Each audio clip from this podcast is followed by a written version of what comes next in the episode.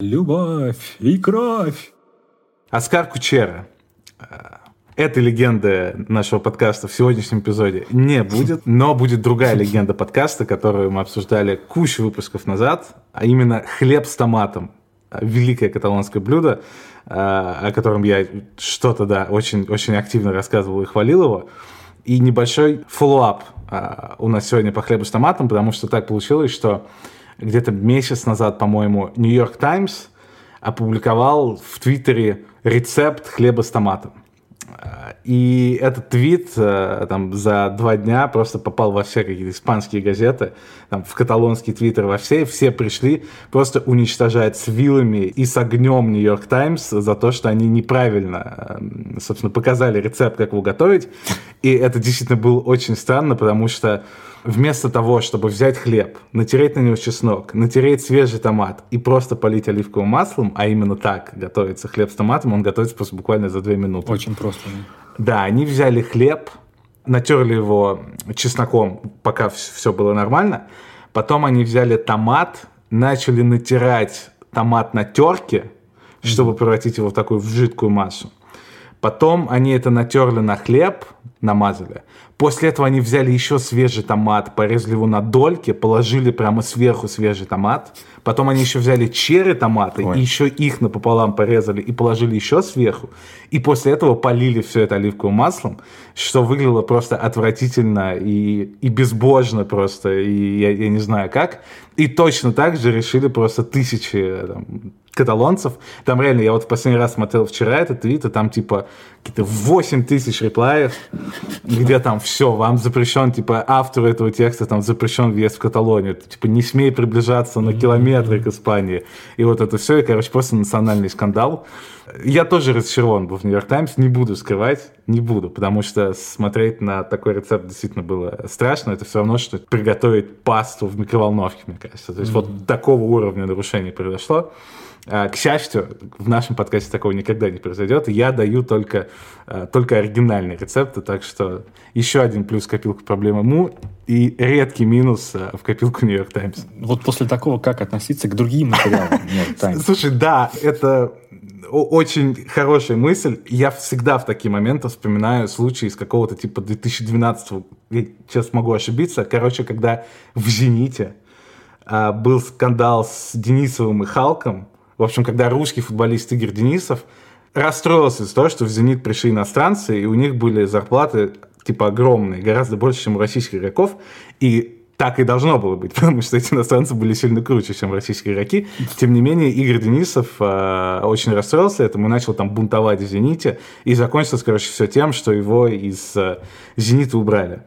И тогда Олег Кашин, внезапно написал колонку о футболе, там, условно для какого-то издания, типа там «Взгляд» или что-то такое, короче, не имеющее отношения к спорту, а, где написал, в общем, с другим совершенно углом, когда для всех людей, которые следят за футболом, было очевидно, что там все нормально у иностранцев этих, у Халка и Вицеля, которым дали много денег, и Денисов просто сошел с ума от жадности, Олег Кашин перевернул всю эту картину и решил, что типа вот наоборот, там иностранцы отнимают хлеб у русских игроков. Короче, ничего не понял, написал по этому, по этому поводу колонку. И я тогда читал ее, а Олег Кашин, ну, по крайней мере, в тот, в тот момент, момент был большой ну, такой был, да, журналист. Да, авторитетный такой чувак. И я тогда еще подумал, блин, вот как бы если он сейчас написал о чем-то, в чем я разбираюсь, и я прочитал это, и там просто полная лажа вообще в каждом слове а когда он пишет о чем-то, в чем я не разбираюсь, как, как мне к этому относиться, вдруг там все то же самое, а я просто не понимаю этого, да, и вот с того момента этот вопрос меня тревожил, и вот, да, очередное подтверждение. Ох, да, ты напомнил прям старые деньки, первые деньки работы моей на спорте, когда я только пришел, э, это 12 год был, я прям помню, осень, и там типа тестовая неделя, я работал, ну, на тестовой неделе на спорте, и какой-то вот по этой теме как раз Денисов Халк сделал какой-то там мега э, на тот момент популярный э, пост ВКонтакте тогда. Mm. Там и в Твиттере, и ВКонтакте он там разошелся куда-то на, я не знаю, сколько там, ну, тысячи, наверное, были этих лайков, репостов. И ушел как бы даже в Ургант, но вечерний Ургант, там без mm-hmm. моего упоминания, там это. Ну, типа, как, да, собираем деньги, да, Игорь Денису очень нужны деньги, да, с аллюзией на то, что, как, особенно тогда были популярны э, такие, ну, фейковые часто э, посты в том же ВКонтакте с набором денег для кого-то там нуждающегося. Вот. И прям приятно стало, да, ты меня вспомнил, когда ты говорил про Олега Кашина. Я как-то как-то перенесся на 10 лет назад. Но вообще, да, у меня точно такие же примеры вот с этими историями с, со спортом. Наверное, потому что единственное, в чем мы с тобой разбираемся. Да и то я не сказать, не уверен, несмотря на то, что так долго работаю. Да. А, но да, но всегда, когда попадаешь, попадаешь на статью вот в любом там около политическом, общественном издании там про спорт, и ты понимаешь, что-то не то, и тебе сразу же как-то вот э, начинают приходить флешбеки, как ты читал там про проблемы этого мира в этих изданиях, и думаешь, так, а, а вдруг это тоже была неправда? Вдруг это просто, ну, автор вылил что-то, что у него было в голове, а я, а я читал это как, ну, как факт, я просвещался в этот момент.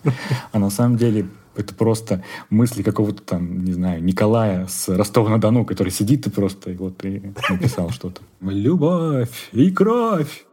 Я надеюсь, среди наших слушателей нет человека по имени Николай, который живет в Ростове-на-Дону, потому что Артем мимоходом сейчас его задел. Но даже если бы он был, прямо сейчас мы бы никак не смогли бы спросить какие-то его впечатления о новеньких AirPods. Потому что мы просто не знаем, есть они или нет. Номинируя просто эти три предложения до самый тупейший переход э, в истории подкаста «Проблема Му». Да, продолжая его, но у нас есть Артем. Э, в предыдущем выпуске у нас уже было немножко про его новенький AirPods, но сейчас, насколько я понимаю, впечатление чуть больше стало, потому что сколько прошло? Полторы недели с того момента прошло. Расскажи, что там и вываливается ли все еще левый наушник из твоего уха? Да, наушники. Закончили мы реально на том, что у меня он вывалился из уха. С этим проблем нет. Э, по этой фразе возможно, можно догадаться, что есть кое-какие другие проблемы, или как это можно назвать. Но в целом вот с размером наушников там есть, да, действительно, а, дополнительные вот эти вот резиновые штуки, mm. которые можно подогнать под себя. И типа сейчас я взял себе самый маленький, потому что, наверное, у меня действительно узкие ушные каналы, судя по всему. Да, в общем, сидят нормально. Я счастлив в этом плане, что все, все отлично. Mm. Также, да, из плюсов выглядишь ты действительно круче. То есть вот когда я стал обращать внимание неосознанно и там вижу, у кого ну, беспроводные наушники, у кого нет.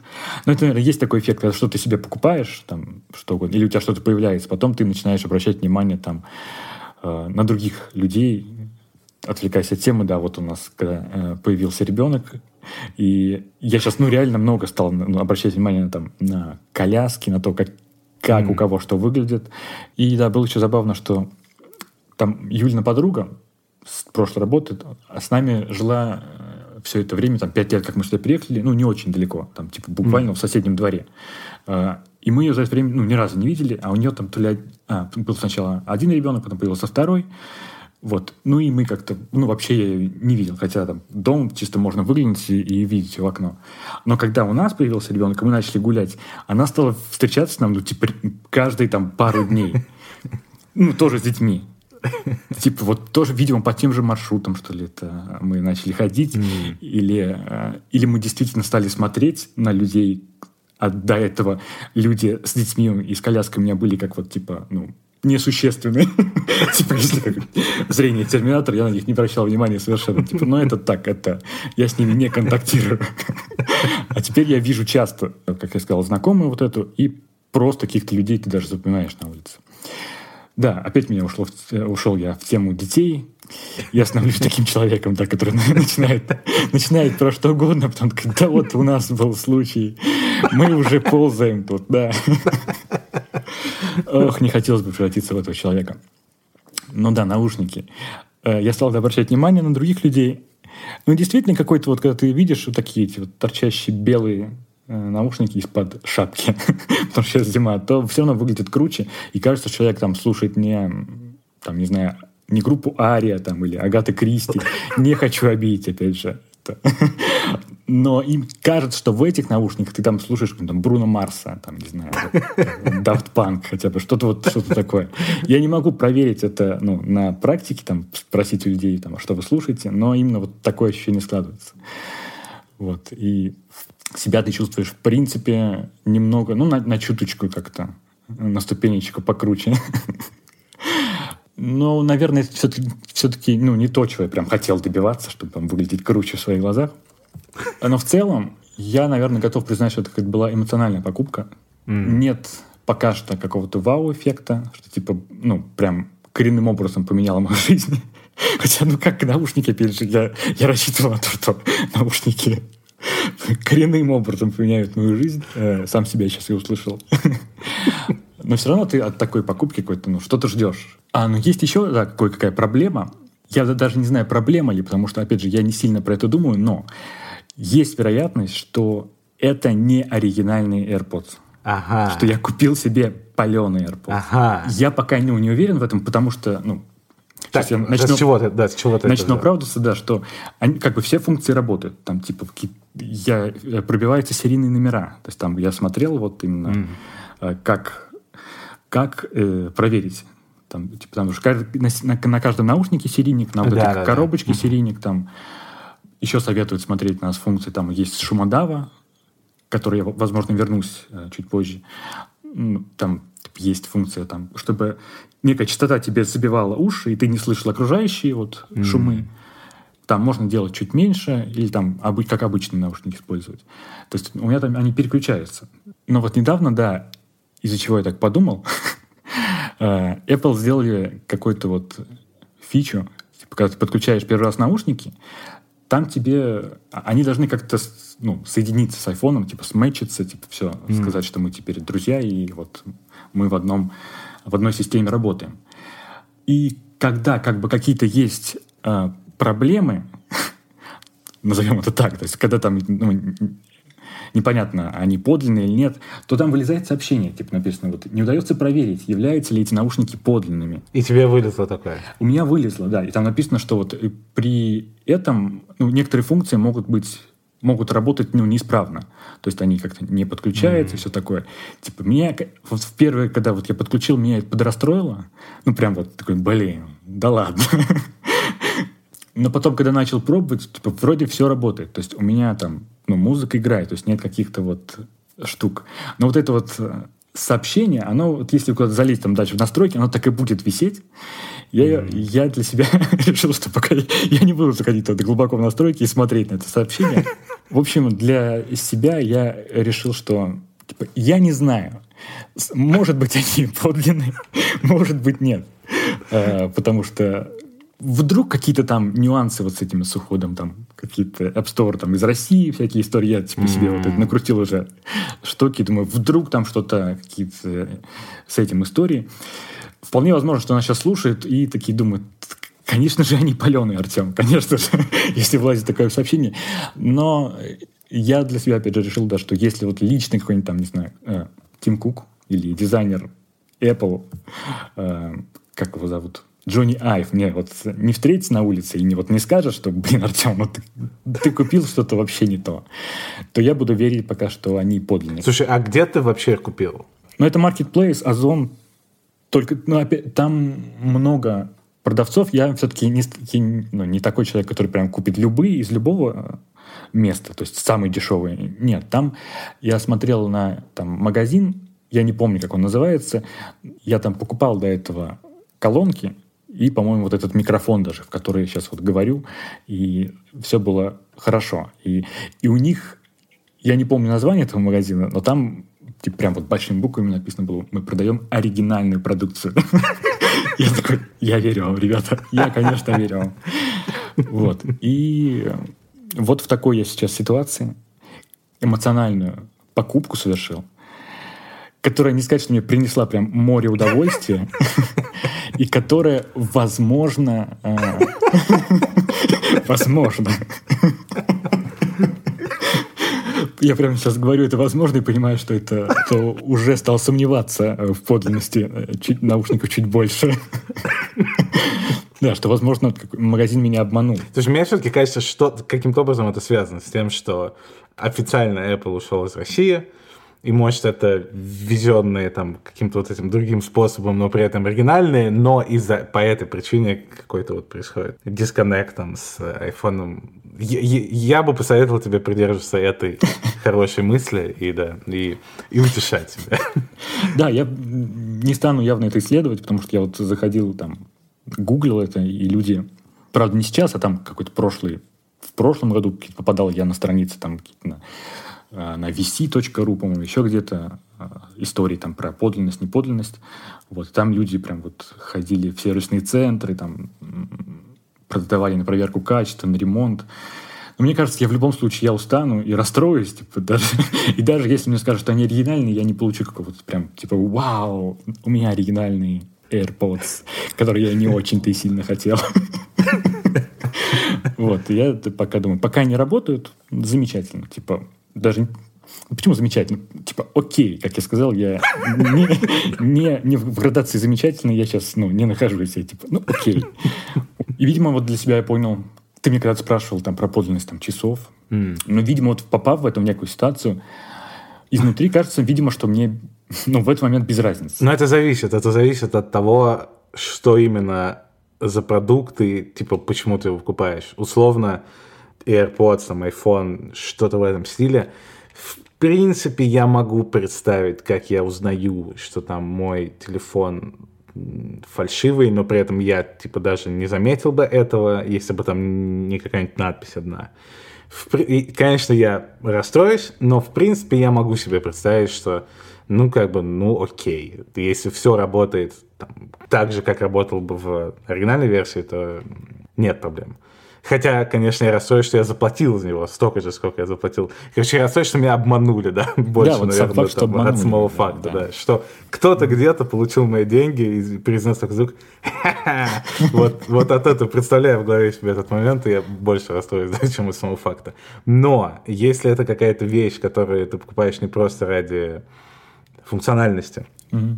а ты покупаешь, ну, с часами, как сказал, в том числе там из-за того, что там ну, какая-то история или там бренд или что-то, это типа в этом случае не пустое место, и 50% всего experience а это вот что-то там, что стоит за этим продуктом, а остальные 50 это уже прям его использование, то тут, получается, у меня прямо половину experience а оторвали от меня. Вот здесь уже другое совсем дело. Поэтому, в принципе, с технологическими штуками я могу представить, как я узнаю, и в целом пользуюсь дальше и плевать. Но вот с какими-то штуками, которые более такие сложно сочиненные, и у них есть какой-то вот эмоциональная ценность какая-то, здесь уже другая история. А с одеждой вот интересно, какие-нибудь вот Армани, Дольче Габбана. Опять же, я, я, как и ты, видимо, не тот человек, который будет носить там и фальшивые, и настоящие, там, Дольче Габбана. Но у меня была, да, был момент с, фут, с футболками, с джерси, ну вот, э, mm. с оригинальными, не оригинальными. И од... вот чуть ли не первая, по-моему, даже покупка на eBay, там, которая была лет 12 назад, я там смотрел, кого же мне заказать, какую-то футболку для интереса.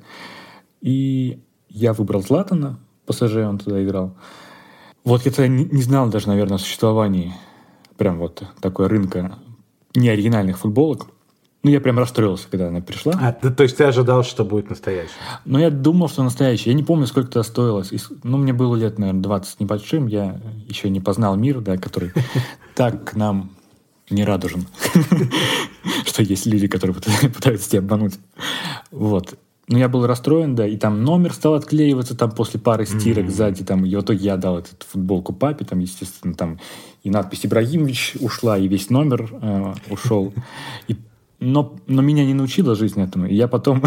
Да, у тебя же, у тебя же куча маек. Ты раз в месяц э, присылаешь, выкладываешь фотографию, где ты, типа там, в спортивном костюме Интера целиком, просто с ног до головы. Как, как, как будто я смотрю не пейзаж а Тамбова, а где-то в пригороде Милана, да? А ты гуляешь с дочкой. А, ну, Интер настоящий, кстати, мне он нравится. Мне он чисто по расцветке нравится. Типа, мне абсолютно, ну, я нейтрально отношусь к команде, к клубу. Нет такого, что я болел в детстве или сейчас. Но, типа, черный, да, черный костюм с синими кинполосками мне чем-то чем нравится. Да почему-то у меня такая э, репутация. Ты не первый мне говоришь, который типа, да у тебя же куча футболок. Думаю, да, вроде бы нет, но, вид, видимо, видимо, да. Я, я точно помню, что у тебя был, возможно, до сих пор есть Вестхэм в том сезоне, по-моему, да. 15-16, да. когда у них офигенная выездная, по-моему, форма была. Вот, ну, из-за этого у меня, опять же, чисто из-за цвета. Я, опять же, подбирал, наверное, фотографии, я помню, что мне очень нравились эти фотки, как там выглядит голубая форма, там с этой с бордовой полосой, с такой, ух. И, но она была настоящая, то есть она, ну прям видно, что она вот хорошая, и, и до сих пор она мне висит, я ее надеваю. Слушай, с футболками чуть отдельная тема, потому что оригинальные вещи из клубных магазинов или там из Adidas и Nike, они стоят очень дорого, mm-hmm. сумасшедше неоправданно дорого. Типа, ну я сейчас могу ошибиться, но мне кажется, там оригинальная футболка любой команды сейчас стоит, ну типа 115, 120, 130 евро. Мне кажется, я даже типа видел там 145 какие-то реалы или что-то в этом духе. Но это прямо абсурд. Я готов заплатить 70-80, угу. но там платить 145, учитывая, что вся эта схема построена на то, чтобы ты каждый год покупал да, себе цвет. Это прямо, прям вот, мне кажется, это один из редких случаев, когда я бы специально купил э, какую-то неоригинальную, ну, просто потому что ну, это не должно стоить таких денег. Но, опять же, там стоит разделять степень неоригинальности. Типа, бывают совсем за какие-то там 20 евро, которые вот там в магазе на улице случайно будут. И они, очевидно, неоригинальные, где там логотип не в том месте, там, и все в таком духе. А есть вот какие-то типа за 60, 70, 80 евро более-менее вменяемые.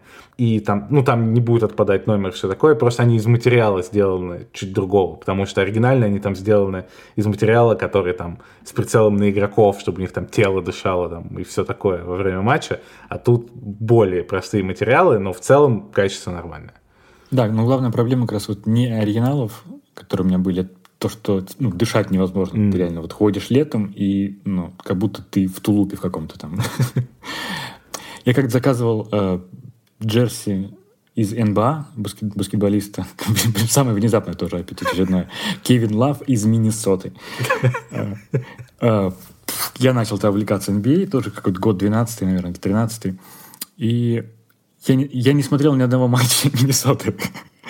я просто знал, что есть Кевин Лав, типа, ну, наверное, нормальный чел, типа, такой двухметровый, там, центровой или тяжелый форвард. У которого фамилия на английском языке пишется прямо как Лав. Да, как любовь. Как любовь, да. да. Как любовь. И плюс у него был 42 номер. А 42 номер у меня э, ассоциируется с числом, ну, 42, естественно, которое упоминается в книжке э, Дугласа Адамса да. «Автосом по галактике». А это нам в студенчестве, это прям моя любимая книжка была. Типа я вот считаю ее каким-то там книжкой, которая меня куда-то направила. Я не могу описать точно, возможно, нет, но помню, что вот э, именно когда мне было 17, 18, 19, я читал, и мне прям ну, очень нравилось, там, наравне с журналом про спорт, что-то вот такой, такой жанр, такой вот стиль письма. Вот, и там 42 это, типа, ну, главное оттуда, как бы, мем, главная штука. И я такой, типа, ну, Лав, 42, типа, Миннесота, она еще какая-то была черная, э, была э, мода тогда у Adidas делать такие, ну, не без рукавки, как в НБА играют, mm. а именно с рукавами. И что-то мне это понравилось, там что-то и Вулфс, я думаю, о, Вулфс, там, там Вулф. волки. Опять же, но это не было определяющим. Типа, нет, я не такой человек, который там, типа, 68, это типа код региона Тамбов там. А, когда есть у человека вот э, в нике там Инстаграма или ВКонтакте, вот там, например, регион, там 68, там, например, Артем, там, Шмелев 68. Типа это, или ТМБ. Блин, я не такой для человека. Нет, у меня нет чувства такой принадлежности, что я прям показываю всем. Вот, да, я заказал на том же eBay. Но было получше качество, но она вообще не дышала. Она была черная. Вот эта вот надпись Wolves и номер 42 гигантский, он прям вот тер, тер мой, mm. мою вот э, мою грудь. опять же, опять же, меня жизнь не научила, и у меня была еще одна футболка не оригинальная. Опять же, я не собирался сегодня рассказывать, но раз уж пошла, то такая у нас история. Э, как ты понимаешь, я заказываю какие-то футболки со смыслом. Mm. Следующая футболка со смыслом у меня была, заранее скажу, я тоже не знаю, где она сейчас находится. Это была э, футболка Боруссии Дортмунд. Тоже черная, тоже я ошибся ну, с выбором цвета, во-первых. И там фамилия игрока была, ты, мне кажется, ни за что не, не догадаешься. Я даже не буду сейчас тебе... Подожди, подожди, скажи мне, какой игрок, а я попробую угадать, в чем смысл. Или там очевидно будет сразу, в чем смысл? Там будет очевидно. Так, дай мне какую-нибудь подсказку, подожди. Это защитник. Ну, кстати, близко. Ты сказать, хотел сказать Хумельс. Хотел сказать Хумельс, да. Хумельс, да. А, Хумельс с немецкого переводится «шмель». Это я недавно знал. А там играл Марсель Шмельцер. Типа самый серый игрок Баруси Дортмунд, про которого никто никогда не вспоминал. Типа вот, ну, абсолютная э, массовка. Но он там долго играл, и мне в какой-то момент, лет там шесть назад, я подумал, о, блин, прикольно было бы, типа, иметь футболку с надписью Шмельцер. Типа никто об этом не будет знать, только я буду знать, что несколько похожая фамилия. Вот. И, естественно, я, ну, на это я не мог потратить большие деньги, потому что, как ты сказал, 100, 100 евро. В тот момент я уже понимал, что вот я заказываю паль. И, но я решил рискнуть, потому что, ну, где я мог купить футболку Шмельцера, типа в России? Я помню, что я ну, увидел на Алиэкспресс это. Я вбивал иногда вот Боруссия Дортмунд, там ничего не было, а в какой-то момент там какой-то магазин с плохой оценкой, там, с рейтингом там, 65% из 100, по-моему, такой у них рейтинг, начал продавать форму Боруссия Дортмунд, там, желтые, черные. Но желтая мне не нравилась вообще, ну, слишком яркая, и мне, ну, не, не люблю желтый цвет в одежде. Опять же, сказал черную, ну, когда она пришла, я сразу все понял, там ужасное качество было. Я куда-то сразу выкинул ее, и она лежит не знаю где. Ну, вот пока я рассказывал тебе про свой вот опыт покупок плохих футболок, я понял, что у меня действительно их было много. И что действительно э, слухи ходят э, настоящие, что это не слухи, что у меня есть много футболок. Просто я забываю, где они сейчас. Да. Я, да, говорил, что еще собираюсь рассказать немножко про шумодав, mm. ну, шумоподавление, да, в наушниках. Я отключил эту функцию. Я вот сегодня вот выходил чуть ли не второй раз в наушниках, и я был с коляской. Опять начинается история Артема и ребенка, да. Молодой отец Артем. Кажется, я начинаю догадываться, как может пригодиться эта функция, да? О, не, я, кстати, про это не, думал, но сейчас вот когда ты ходишь с коляской, и, а сейчас у нас выпал снег второй день. Идет э, первый снег, который идет уже, уже очень долго. Вот. И, ну, вести неудобно, неудобно коляску. Там нужно переходить какие-то там пешеходные переходы, там дороги, где-то еще трот по тротуарам идти.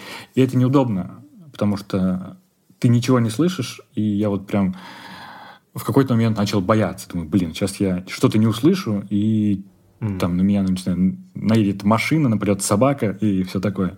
И я себе точно от, ну, отключил это и не буду пользоваться. Ну, по крайней мере, пока вот, если, если буду слушать во время прогулок э, с дочкой. Потому что, в принципе, у меня была такая мысль, что я буду слушать что-то.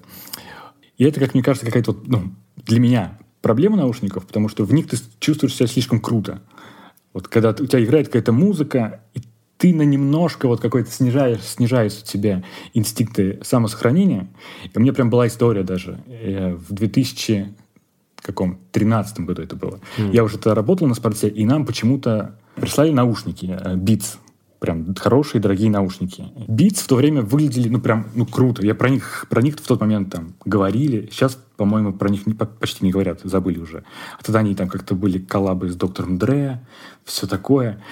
И прям я чувствовал себя очень круто. Прям вот когда наде- надел их, прям звук какой-то. Я не помню, что я слушал, но я помню, что я, вот я ехал на велосипеде, и у меня там какая-то клевая музыка. Ну, не группа Ария. возможно, возможно, Daft Punk как раз играл. Я ехал там, вот летел э, по городу с севера на юг. Я купил еще велосипед. И я настолько вот чересчур круто себя почувствовал, что я, пом- я доехал до одного из перекрестков, я помню, что вот я, ну, мне хочется дальше ехать. Новый велосипед, наушники, музыка. И почему-то я перестаю ждать, что вот загорится зеленый, я думаю, блин, как почему-то почему его нет, что он должен быть. И я еду. Типа вот я еду как бы ну, на красный свет пешеходный на, на велосипеде. Я боковым зрением вижу, что вот, ну, не прям близко, но с другой стороны ну, тормозит машина, и вот mm-hmm. прям вот, ну, резко тормозит. И То есть, если бы чувак не затормозил, ну, скорее всего, там, меня бы немного прибил бы. Я не знаю, насколько сильно и все такое. Типа, она не, не прям близко была, но вот как бы на другой стороне перекрестка. То есть она ехала и вот еще не доехав до середины, затормозила. А я как бы постарался быстро поехать. Прям вот я, когда дальше поехал, я думаю, у меня вся вот эта крутость слетела, я думаю, о-о, типа я, я прям почувствовал, как чересчур какой-то получил э, импульс уверенности, которая там переросла в самоуверенность. Я просто я не помню, да, почему я поехал. То есть я обычно вообще не, ну, не такой человек, который, который там нарушает правила. Такой, я беру от жизни все, без разницы. Едем дальше там. Обычно я ну, жду зеленый свет. А в тот момент вот музыка подгоняла меня, я такой просто такой, да поеду, я не могу ждать. И поехал. Я вообще удивлен, просто Неужели в России нет правила, что ты не можешь в наушниках ехать? Просто здесь ты нельзя ездить. Mm-hmm. Я не знаю, может быть и не, может быть есть такое я, правило. Я просто да, я когда вот только начал кататься на велике, из-за того, что ну тут неизбежно нужно ехать по автомобильным дорогам, я прям вбил в Google, типа, какие правила там езды на велосипеде, что такое. И там просто один из первых пунктов был, что нельзя в наушниках. И очевидно, я уверен, что если бы я ездил в наушниках, я попал в аварию просто через 10 секунд. Ну, это же отключается же вообще целиком. То есть сейчас я явно ну, так не сделал. Я сейчас отключил типа шумодав, ну, на этих. Даже вот спустя какое-то время, там лет через пять, я вспоминал это, и меня вот так пробирало, что, блин, могло бы случиться что-то хуже. Любовь и кровь. Во-первых, никогда не устану слушать просто прекрасное соловиное пение э, Артема. Во-вторых, я просто часто вырезаю довольно большие блоки из, из наших разговоров, которые, мне кажется, не очень интересными. В частности, я вырезал сегодня, но посреди этого блока Артем неожиданно, примерно в 189 раз э, по ходу этого эпизода вспомнил группу Арию и, и внезапно решил спеть песню. Поэтому я решил, что хоть я кусок сам и вырезал, и никакого контекста у вас нет совершенно, но вырезать, как я сказал, соловиное пение Артема мне не позволяет совесть. Поэтому сегодня у нас вот вот такая отбивка. Очень-очень этому рад. Ну, а теперь от велосипедов, э, автомобилей, которые чуть не сбивали Артема на велосипеде, перейдем к другому виду транспорта. Гораздо более безопасному и размерному. К поездам. Потому что я на прошлой неделе, наконец-то, спустя три с половиной года жизни э, в Испании, съездил в Мадрид – Немного абсурдно, что такое количество времени заняло, хотя, казалось бы, это столица страны. я за столько лет ни разу там не был. И вообще я, в принципе, не выезжал из Каталонии никуда за все это время. Была одна попытка, которая даже упоминалась в подкасте, а, когда в Испанию пришли французские лоукост поезда компании Ouigo, и мы тогда купили два билета прямо в первый день работы этих лоукост поездов, и мы проехали 20 минут, и поезд сломался. Это прям был первый поезд, который на территории Испании французский поехал, он сломался, нас вернули домой, и все. Вот с тех пор, видимо, психологическая травма, связанная с Мадридом, у меня была. Здесь я решил, что перед чемпионатом мира, а вот еще один, да, кстати, для вас факт, мы записываем этот выпуск задолго до того, как он выйдет, потому что мы уже записали предыдущий, я его даже еще не начинал монтировать. То есть, видимо, этот выйдет где-то в конце декабря, а записываем мы его в середине ноября и буквально через три дня нас с Артемом ждет чемпионат мира. Страшно представить просто, э, что там будет происходить, поэтому мы решили заранее записаться.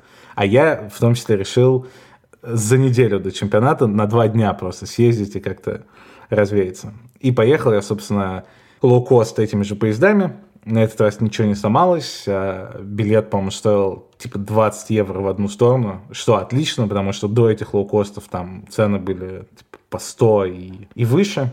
И поездка вышла просто удивительно классной, mm. несмотря на то, что я о Мадриде слышал только плохое от всех, кто там был. Ну и, насколько я понимаю, в принципе, репутация у Мадрида такая, типа, ну вот, есть такой город Мадрид, но нет ни одного человека в мире, который сказал бы, блин, вот сейчас в Мадрид поеду. Такое говорят там про Барселону, про Париж, про Лондон, просто ничего, про Мадрид никогда такого не говорят.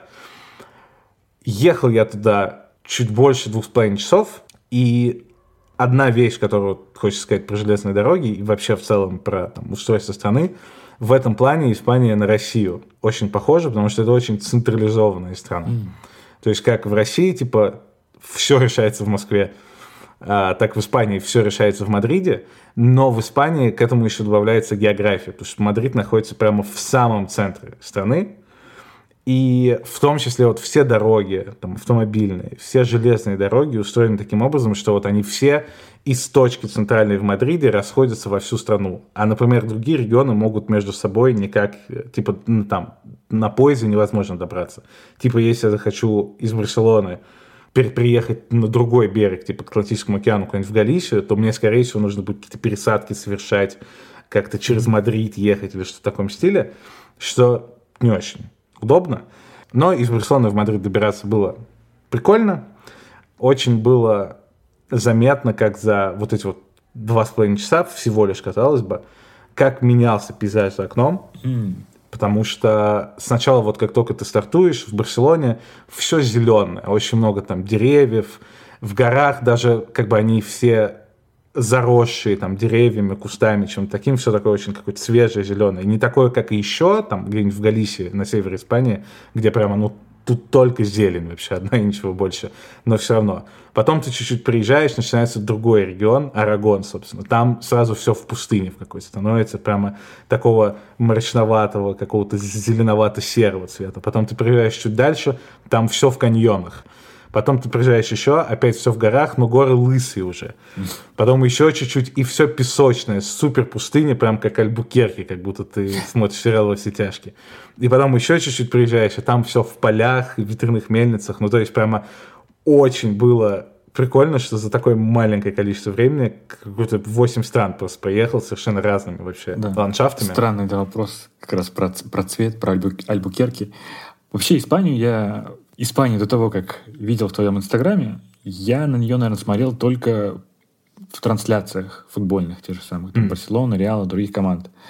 И там мне вот всегда не нравилось даже цвет. Там почему-то цвет какой-то желтоватый был всегда. И у меня вот как-то ассоциация с жарой, с каким-то вот с неприятными ощущениями по телу, каким-то вот с потом, с, вот со всем этим вот, э, с летом, с жарким, сух, сухим летом, как ты сказал, во все тяжкие, альбукерки. И такое ощущение, что вот когда ты приедешь там в Мадрид или в какой-нибудь там Сарагосу, Севилью, у тебя будет вот перед глазами такой какой-то желтоватый оттенок, или там в Барселоне даже то же самое. Mm. То есть да, вопрос. Когда ты находишься в Барселоне, то есть там обычные, обычные цвета э, на улице. Это фильтр, это фильтр. Вот, да, мне кажется, ты мне сейчас задаешь вопрос, как, э, как человек, который посмотрел во все тяжкие и встретил мексиканца. Такой, Слушай, а в Мексике правда все такое желтое, как вот как во все тяжкие, когда да, вот, да, когда они на территории Америки все норм, только они пересекают границу, и просто все вот в сепе в такой жесткой. Нет. Я не знаю, как будет... Опять же, я, по сути, сейчас могу говорить только про Каталонию про Мадрид, потому что я не был просто в других регионах Испании. Подозреваю, где-нибудь в Севиле и там в южных регионах может быть что-нибудь такое. В Мадриде летом. В Мадриде адское лето, я чуть попозже об этом скажу, прямо, ну, просто абсолютно адское. Летом может быть так. Но, типа, например, а, там, Галисия, а, Штурия, страна Басков, Каталония, вот это все, это наоборот очень зеленое, типа там дожди постоянно идут, ну там Атлантический океан рядом, mm-hmm. и там, там, там погода типа как в Питере. Mm-hmm. То есть ничего общего с Альбукерки там или с Мексикой, это ничего желтоватого там нет. Ну это да, э, распространенный фильтр. Да-да, который показывает бедные страны, да, бедные третий страны. мир. Да. То есть, как только в кино вам хотят показать Пакистан, Просто включите желтый фильтр, и, и вот оно, да. Там, да, тут же будет желтым что-то. Но почему-то, да, футбольные трансляции таким какими-то всегда были вот желтоватым оттенком, как, ну, раньше, по крайней мере, когда я, я смотрел футбол больше, чем сейчас. Ты, кстати, знаешь, что есть еще один... Э, то есть, если ты бедные страны хочешь показать, то желтый фильтр, а если ты богатые страны хочешь показать, то голубой фильтр. Mm. В «Лучше звоните Солу» был момент, когда в Германию один из персонажей едет, и там она супер голубая, прямо, прям, mm. прям просто все голубое. Ну, если даже смотреть фильтр в тем же самом Инстаграме, там есть фильтр Осло, там он тоже такой делает mm. бледнее, нордический, чем обычно, да. Да, ну, в общем, здесь э, как я сказал, пока я ехал, желтоватый цвет я увидел только, вот, мне кажется, один раз, когда прям реально супер желтая пустыня. Из-за того, что поезд ехал очень быстро, я так и не понял, там прям все в песке было, или это там как-то отражалось из-за стекла, но там прям очень желто было. Да, но в любом случае, как я сказал, во-первых, клево было, насколько сильно менялись эти ландшафты. Еще даже вот в поезде, что было заметно, насколько пусто было вокруг. Mm. Поезда, в принципе, всегда ну, по таким маршрутам едут, где там не будет каких-то городов или чего-то такого, но здесь прямо э, было очень-очень пусто, и это отличный повод сказать как бы, еще один про Испанию факт, который я узнал тоже не так давно. Это есть даже выражение специально на испанском языке, которое, собственно, звучит как «пустая Испания». Mm. И существует оно потому, что в центральной части страны, в Испании, очень маленькая плотность населения. По сути, там в Мадриде кластер большой, в Сарагозе кластер большой, и все. Все остальное, это чаще там живут на Средиземноморском побережье, зависит там Барселона, Валенсия, Аликанте, либо в Севиле на юге, Гранаде, вот, вот в этих городах, либо, наоборот, сверху Атлантики, там, в Галисии, в Астурии и так далее. В центре страны, кроме Мадрида и Сарагоза, нет больших кластеров таких, там, чтобы было много людей. И если посмотреть вообще всю статистику там по, по населению, где они живут, то 90% вообще всего населения Испании живет на 30% территории всей страны. Mm. Остальные 70% они просто пустые. Там гигантские разбросы между какими-то, ну, хотя бы минимально крупными городами, где ничего нет, только поля, пустыни и все в таком стиле. И, и там даже население просто, ну, очень-очень разряженная. И вот, собственно, в 50-х появилась вот эта история «Пустая Испания», потому что там после гражданской войны там, с Франко была гигантская миграция людей там, из деревень в крупные города, в Барселону, в Мадрид, в Валенсию, Сарагозу, вот это все. И все эти деревеньки там отмирали просто с скоростью света. И в итоге центр страны, ну, реально пустой. И ты прям едешь, ну, ощущение, что ты по какой-то там Антарктике едешь, только теплый. То есть просто на километры ну, может быть, там я видел, типа, единицы домов где-то в супер далеке. То есть просто природа. Не было такого, что там деревни, деревни какие-то или... Они есть, ну, понятно, там я не смогу все, если так на поезд увидеть. А, они, конечно, есть, но они все очень маленькие, и население там за последние 60 лет сократилось, ну, просто... Там, если была деревня на 5 тысяч человек, ну, сейчас там 50 будет жить э, в таком духе. А, и вот говорю, в центр страны он по сути пустой, за исключением вот Сарагоза, Мадрида и ну, парочки еще таких маленьких. По сути он пустой. И вот тут реально, реально это ощущалось, когда ехал, насколько, насколько пусто вокруг. Но возвращаясь к Мадриду, как я сказал, у меня там было всего два дня. Кстати, что интересно, да, я в хостеле остановился. Mm. Впервые за последние не знаю, какая я последний раз в хостеле, лет в 19, наверное, я последний раз останавливался в хостеле. Я не знаю, был ли такое раньше, или просто я в других каких-то останавливался. Наверное, мне кажется, раньше не было такого, я, для меня новое это было. То, что у каждой кровати, там двухэтажная, естественно, кровати в хостеле всегда, и на каждом этаже у тебя шторка своя есть, которая целиком тебя закрывает, и ты как в капсульном типа mm. отеле. Сидишь, это просто гениальное изобретение, я не понимаю, почему его не было 10 лет назад, когда я останавливаться в хостелах, это уберегло бы меня от многих зрелищ, которые я не очень рад был видеть в 4 утра, когда я пытался, пытался заснуть. Возвращаясь к Мадриду, да, наверное, самое первое вообще впечатление из-за того, что это как бы все, все еще Испания, та же, из которой я приехал только что, и, соответственно, там многие бренды, какие-то кафе, сетевые рестораны, те же самые, что в Барселоне, но при этом Мадрид настолько там архитектурно отличается от Барселоны, и, ну, вообще, он прям, ну, ничего общего совершенно между Барселоной и Мадридом, на первый взгляд, нет. Во-первых, было вот это очень странное ощущение, типа, где я?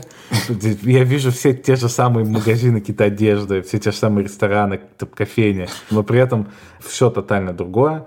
Еще очень странное ощущение возникало из того, что когда ты идешь по улице в Барселоне, очень часто ты видишь в конце либо море, либо горы. И ты понимаешь, что ты конец города, как бы видишь, mm-hmm. и сразу понимаешь размер города, как бы.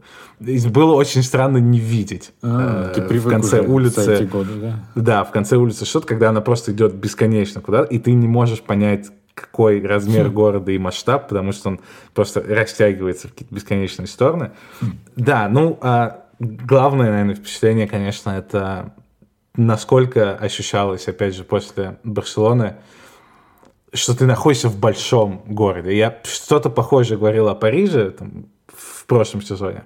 И здесь снова было вот это ощущение, что все гигантское. Гигантские дома, гигантские улицы, какой-то шум, абсолютно вот полное ощущение, что ты приехал... Я не хочу говорить, что ты, типа, ты приехал из деревни в какой-то город, потому что Барселона — это не деревня, и там не сказать, что ультрарадикально отличаются размеры города, хотя, конечно, отличаются.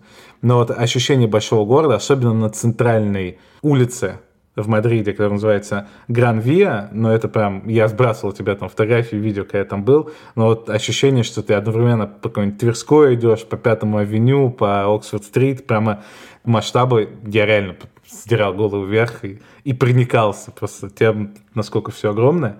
И, например, еще ощущалось то, что иммигранты чуть-чуть в другую сторону. То есть, например, в Барселоне мне кажется, самое часто из иммигрантов это либо Латинская Америка, там всякие Аргентины, Чили, Уругвай, вот это все, либо это из Марокко и Алжира, ну, то есть страны, которые очень близко к Испании находятся.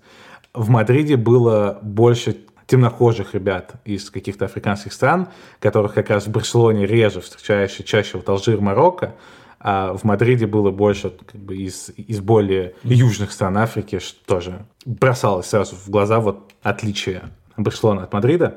И, конечно, в целом размер mm-hmm. Мадрид в 6 раз а, больше Барселоны. Mm-hmm. Барселона очень маленький именно размер. Я помню, ты смотрел это и удивлялся, Я что Барселона по размеру, она же меньше Тамбова, типа на 5 километров. Да, То есть да. Барселона 100 километров квадратных, по-моему, площадь, а у Тамбова типа там 115, О, 120. А сейчас же, да, обновление, там, недавно читал новость, что к Тамбову, скорее всего, присоединится поселок Строитель, который рядом ну, находится. Ну все, все, вот теперь вообще без теперь шансов. Точно да, да, да, у Барселоны нет шансов. И при этом типа в Барселоне население больше, чем в Тамбове, типа раз да, в 5. Там, да. Ну, здесь 300 тысяч. А типа, да, здесь полтора, полтора миллиона. Да, mm-hmm. в 5 в 5 раз. То есть тут очень плотно все, прям ну, максимально ну, плотно. Здесь очень много, мне кажется, гаражей, гаражной постройки, типа они вот так вот растянуты по, по всем этим, да, по метрам и квадратным километрам города. И, ну, вообще у тебя вот э, это некое чувство растерянности, или, может быть, привыкание, или наоборот, типа, ого, тебя будоражит это какие-то размеры, вот ты приехал. Это очень будоражило. Это было... Ну, то есть, да, он же даже там... Даже в, в Париже, когда я говорил там про похожие ощущения, по факту площадь Парижа тоже там, но она плюс-минус такая же, как у Барселоны, типа 100 с чем-то километров. Такая же, как у Тамбова, собственно, у Парижа площадь то же самое. Что? Ну, понятно, что, что если там, если, если начать включать там всякие пригороды многочисленные, то, наверное, она увеличится. Но, условно, если в Википедии посмотришь там разбивку по размеру городов, то Тамбов, Париж и Барселона там плюс-минус на одном уровне, а Мадрид уже там в 6 раз больше. И я бы даже сказал, что было даже второе ощущение. С одной стороны, просто вот из-за размеров, из-за масштаба и шума было, было классно. Второе, у меня было странное ощущение, которого я не ожидал, важности момента. Mm. У меня просто никогда такого mm. не было. Я подозреваю, наверное, вот, возможно, у тебя было что-то знакомое, хотя, хотя не факт. Типа, когда там человек из какой-нибудь, из провинциального города ага. в первый раз приезжает в Москву и идет вот по культовым каким-то местам, типа там Пушкинский музей, Красная площадь, там какой-нибудь, что, что там еще в Москве есть, я не знаю. Ну, короче, по культовым местам Москвы, да. Дом, где когда-то записывался, да, первый вуз подкаста «Три Миссисипи», вот это все. Я не знаю, происходит ли какое-то вот эмоциональное ощущение, что вот ты там находишься вместе, откуда все началось. Там, ты вот вместе, где там принимаются решения. Просто в России так, так себе решения принимаются. Поэтому я не знаю, можно ли вот прочувствовать это. Но вот здесь у меня прямо было ощущение, что я приехал прям в столицу страны, mm-hmm. которая мне нравится, в которой я живу. И вот я стою там у mm-hmm. Королевского дворца. Я прям реально, я тотально не ожидал, что у меня будут именно на каком-то эмоциональном уровне такие штуки, что, но это прям я ощущал важность и и что я был очень рад, что наконец-то вот сделал это, потому что вот ради этого ощущения, что я как будто вот, я, это звучит совершенно глупо, типа отдал должное там или что-то такое, но как-то вот проникся как будто я чуть-чуть больше сконнектился э, со страной и увидел вот какие-то легендарные места, где там творилась история, все в таком стиле. Вот, вот это я не ожидал. И это было даже более прикольное чувство, чем просто от масштабов, там, от размеров и от всего такого. Mm. Еще из вещей, которые запомнились в Мадриде, это название улиц. Даже не сами названия, а таблички на домах. Потому что в центре города они все сделаны из керамики. Mm. И на каждой из них что-то красиво либо написано, либо изображено. И чаще всего каким-то образом, допустим, если это улица в честь какого-то исторического персонажа, там, писателя или кого-то еще, то там будет его из керамики сделан его портрет. Если это улица, там, например, есть в центре улица Соли, Соли. И, и называется она так, потому что там, да, ну когда-то там 100, 200, 300 лет назад там был рынок, где продавали, собственно, соль. И на табличке, на керамичке там тоже изображен продавец, mm-hmm. которому приходит покупатель, и продавец там взвешивает соль. Круто. Ну и, конечно, еда была отличная, что, что, что, что всегда радует. Э, чего вот мне не хватает очень в Барселоне, это рынка, где ты не покупаешь что-то, а ешь, где есть там разные стойки разных каких-то ресторанов или просто каких-то там mm. людей, и ты ешь прям так. Ну, самое известное в Лиссабоне есть такой тайм-аут маркет, в Москве по-моему, депо это называется, тоже, тоже такого же плана. Ну, короче, в разных городах. Mm-hmm. В Барселоне такого нет. А в Мадриде он называется рынок э, Сан-Мигель. И, и там, собственно, из, из разных тоже какие-то региональные блюда, тапосы, паэли, какие-то сэндвичи, ну, короче, рыба, там, все, что можно только представить. И это был рынок, да, на котором я провел не один час. Oh, да. Удивительно для себя, я там особенно много рыбы съел, которую вообще не ем э, Рыбу в обычной вообще? жизни. А. Да, ну, я не mm. особо любитель морепродуктов, да. Там я съел, а, ну, там всякие разные закуски, как обычно в Испании, которые называется словом, словом тапас. И я съел селедку с горчицей, а я съел лосось с укропным соусом, я съел сардина, из ней рыбы я съел крокета с грибами. Крокета – это обжаренные во фритюре что угодно, типа там из грибов микс, из сыра, там ветчина, овощи, там, ну что угодно, короче. Из, из рыбы что больше понравилось? Слушай, все, все были хороши, но, наверное, отдельно отмечу, да, с, с горчицей дижонской селедку, потому что ее, в принципе, не существует, ну, ее практически нет в Испании, типа ее можно купить, я еще удивился, что, что она была на рынке, потому что Обычно она типа в, польском магазине или в русском магазине, в, а, таком, в таких местах. Как, как, как да, типа в, в супермаркете селедку ты, ты не сможешь купить, ее просто нет. А тут внезапно э, она была, и да, это, было, это был приятный сюрприз. Да, еще я съел паэлью овощную, что, естественно, был обязательный пункт программы. А за пределами рынка как я много-много раз упоминал, что в Барселоне нет эклеров, в Мадриде был эклер. Ох. Возможно, это не единственное было, было место. Что за встреча была там? Да, но если в Google Maps в Мадриде вбить эклеры, то вот одно место вылезает, в которое я сразу же направился. И съел эклер, который именно тот, который я хотел съесть э, многие годы. Потому что в Париже, ну, французские все эклеры – типа, например, шоколадный эклер, если, если у эклера шоколадная глазурь сверху, то внутри крем тоже будет шоколадный. Или, например, если это эклер там какой-нибудь малиновый или кофейный, то, вот, короче, глазурь и крем внутри, они всегда одинаковые. Если это малиновый эклер, то у него и глазурь малиновая, и крем малиновый. В России, например, у эклеров обычно шоколадная глазурь, а крем белый. И я очень соскучился вот по этому сочетанию, когда глазурь и крем разные. Потому что вот французские, они всегда одинаковые. А тут как раз вот были идеальные клеры, по которым я соскучился, когда глазурь была шоколадная, а крем внутри был белый. Mm. Еще, что было приятно, что прямо рядом с Эклерной находился французский магазин, который тоже есть в Барселоне, и в который я в последние месяцы регулярно захожу за чудесным целительным напитком оранжина. Ого, да. Самая часто скидываемая фотография в наш чат с тем самым Никитой Киселевым. Это фотографии э, бутылочки ранжины. Да, просто тоже штука в том, что ее невозможно найти. То есть это, это, я бы сказал, что это самый популярный напиток во Франции, не алкогольный. Ну, из всяких, из газировок. Ну, то есть, как, наверное, с Кока-Колой все-таки тягаться невозможно. Но, в общем, это один из самых популярных газированных напитков Франции. А в других странах его можно найти только вот в специализированных, типа, французских магазинах. И вот в Барселоне есть там штук 5-6 французских магазинов, и только в одном из них есть оранжино. То есть вот реально во всем городе в одном месте можно купить оранжино, и в Мадриде, собственно, был этот же магазин. То есть у них вот один магазин в Барселоне, один в Мадриде. А что это за напиток? Да, оранжино да.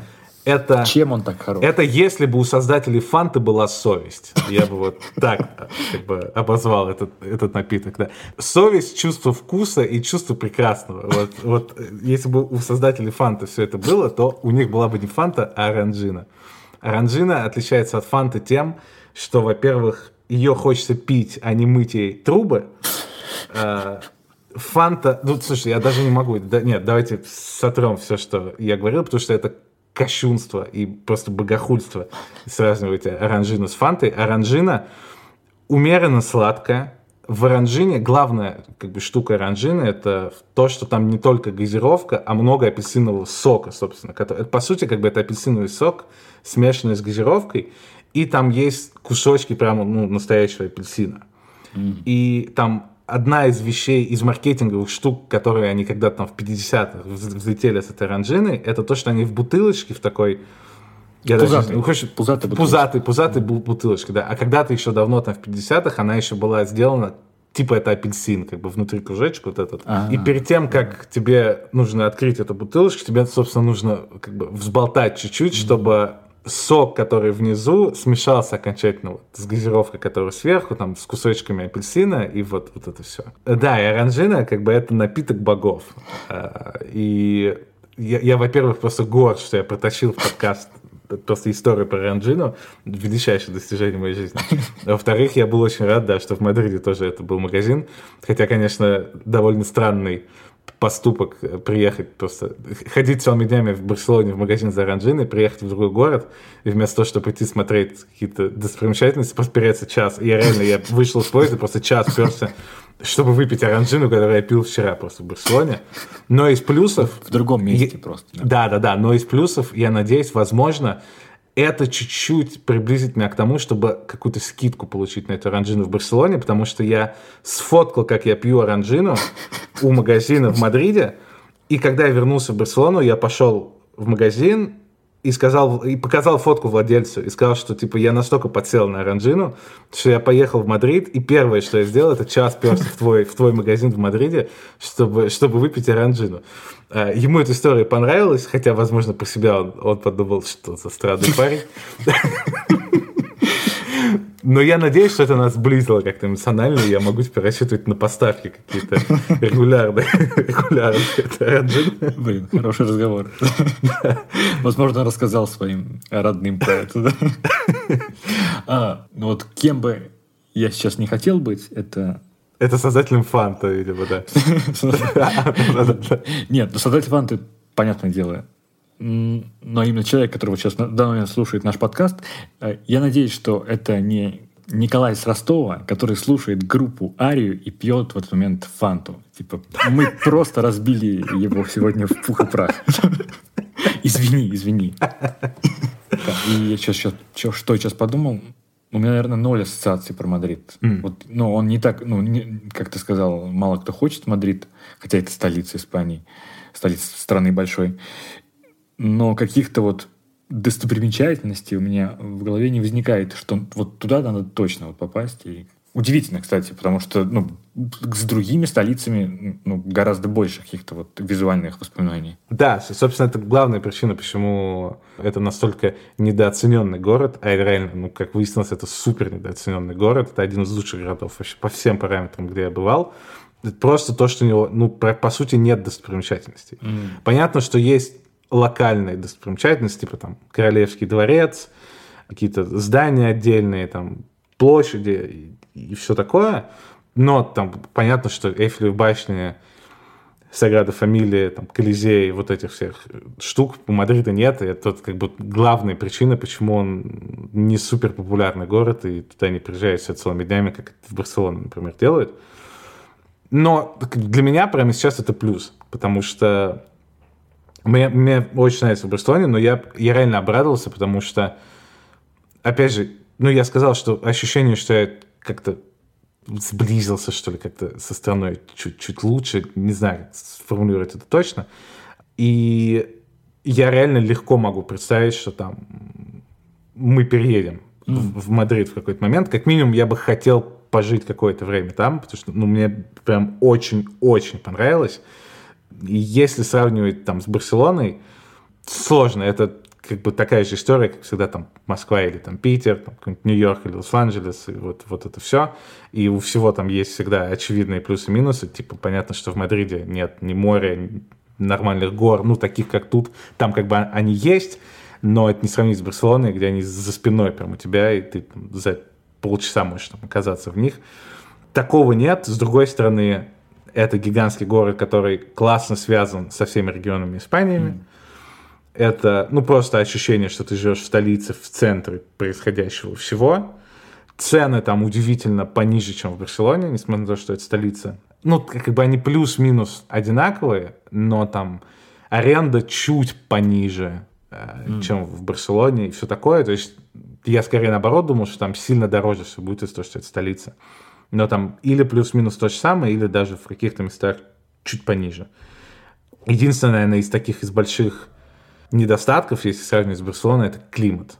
В Барселоне он понятно, что ты отличаешь зиму от лета, но осень и весна — это такие очень растяжимые понятия. Например, вот сейчас, в этом году, ну, мне кажется, типа с апреля по октябрь это вот один сезон был. Mm. Только, наверное, неделя-полторы назад вот появилось ощущение, что вот все, там осень наступила, или даже скорее зима наступила, потому что теперь такое состояние будет до марта. И потом как бы, ну, по сути, два сезона учитывая там, все эти глобальные потепления и изменения климата, в, в которых ты теперь не уверен, да, после, после, после Олега Кашина, но учитывая их, сглаживаются все-таки в плохую сторону вот эти все истории, и, по сути, два сезона сейчас в Барселоне.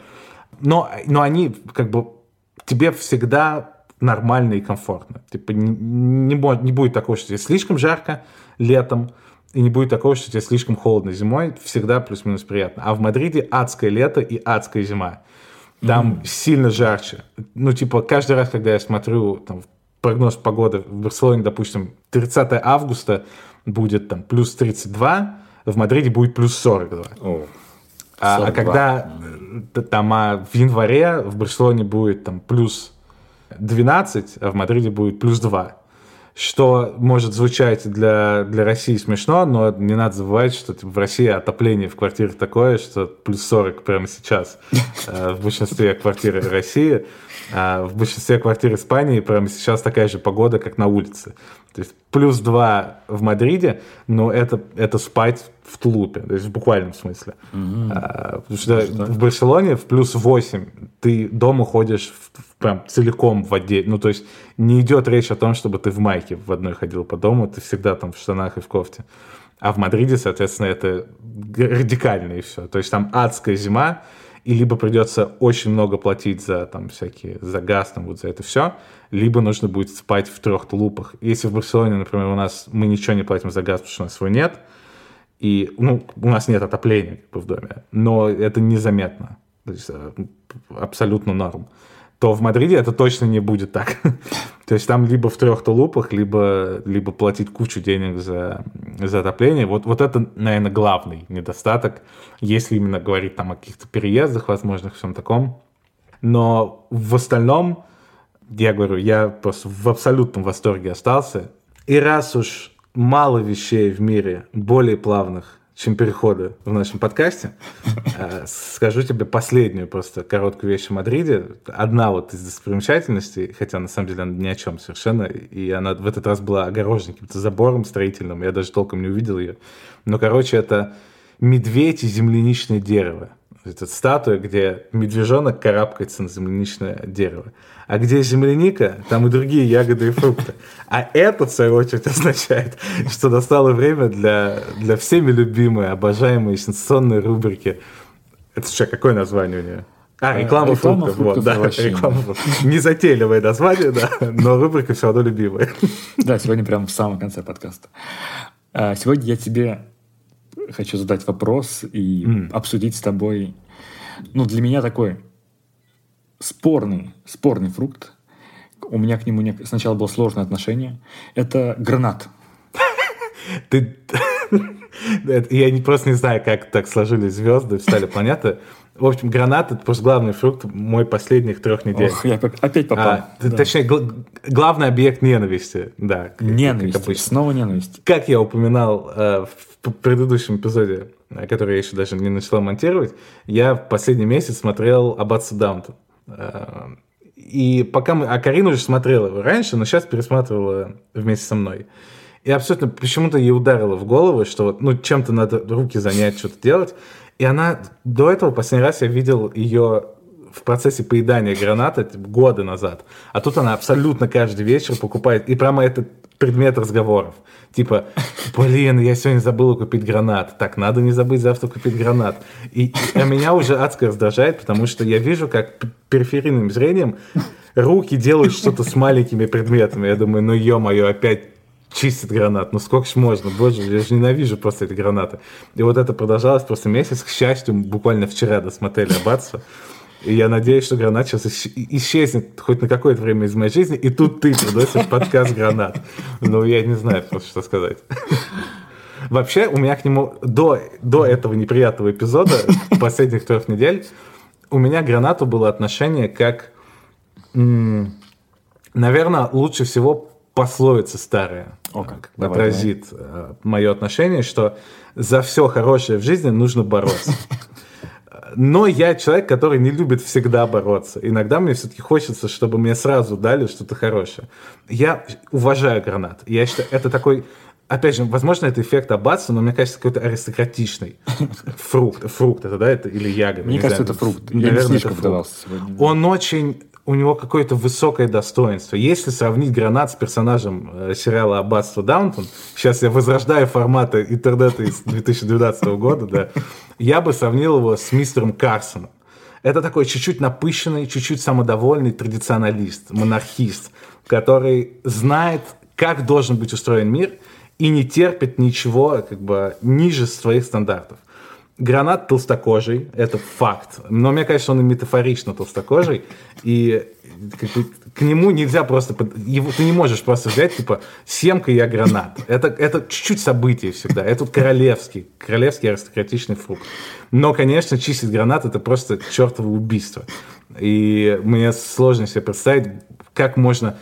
Все разы, когда я ел гранат, мне кажется, я после этого выбрасывал всю одежду, которая была на мне в этот момент, потому что я весь уделанный просто был абсолютно этим гранатом.